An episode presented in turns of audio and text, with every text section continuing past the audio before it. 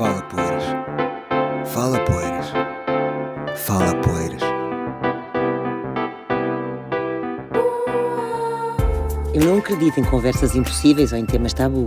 Acredito sim que a maior parte dos problemas das nossas vidas são, afinal, problemas de comunicação.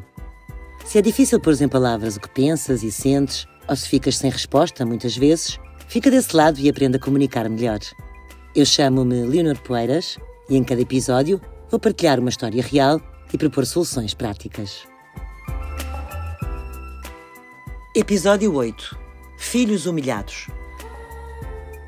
Portugal, este país tão tradicional, religioso, conservador e com uma população muito envelhecida.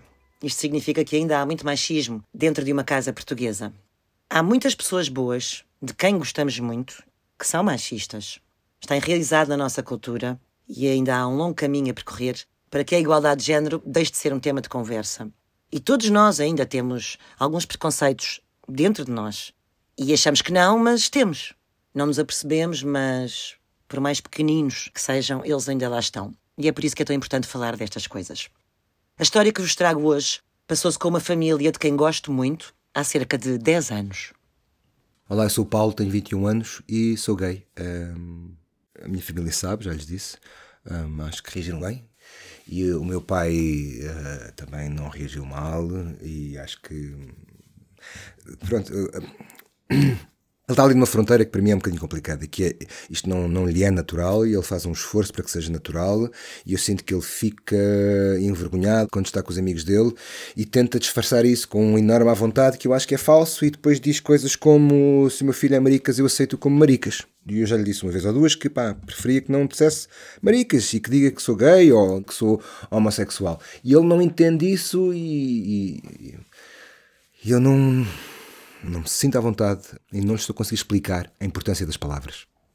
Acho que todos concordamos que maricas não é propriamente a palavra indicada para um pai tratar o filho que é gay. Não consigo sugerir nada ao Paulo a não ser uma resposta séria. Uh, não dá propriamente para fazer uma grande piada com isto, certo? Quer dizer, pensando bem, eu até acho que há uma, uma forma mais humorística uh, de abordar a questão. Porque às vezes o sentido do humor é um bom escape e é uma boa forma também de comunicar. Mas isso também depende da relação de pai e filho, não é? Neste caso, só se fossem buddies mesmo, se fosse assim uma relação mesmo boa, eu acho que o filho podia dizer, e se tivessem sentido de humor, não é? Acho que o filho podia dizer: Ó oh pai, maricas é o que dizem os chaloios. Podes dizer gay se quiseres, mas na verdade não, não tens que o dizer constantemente aos outros. Aliás, não tens que o dizer, ponto se quiseres pensar em alguma palavra, pensa em gay. Agora, maricas, meu, maricas é, é mesmo saloio. Mas lá está, não faço ideia qual é o tipo de relação que têm com o pai. Às vezes, hum, também por causa da, como é que se diz, a generation gap, a, a diferença de idades. Muitas das vezes nós temos até compaixão pela pessoa que nos está a dizer algo que não é fixe. E, portanto, talvez o sentido do humor ajude nessas ocasiões. De qualquer forma, esta é uma questão séria e uh, não é para nos rirmos nem para estar aqui a brincar. Como eu referi logo ao início, as minhas soluções, aquilo que eu proponho, são soluções de resposta mais séria. E a primeira é logo: Pai, eu quero continuar a ter orgulho em ti. Vês aqui alguém a rir? Eu sei que parece duro. E é duro. Mas é verdade e podia ser muito pior. Acho que é legítimo o filho dizer isto a um pai. Outra frase. Pai, quando dizes essas coisas e usas essas palavras, eu fico com vergonha alheia fico mesmo envergonhado e quero um buraco para me enfiar. É forte? É. O pai vai ficar na merda? Vai.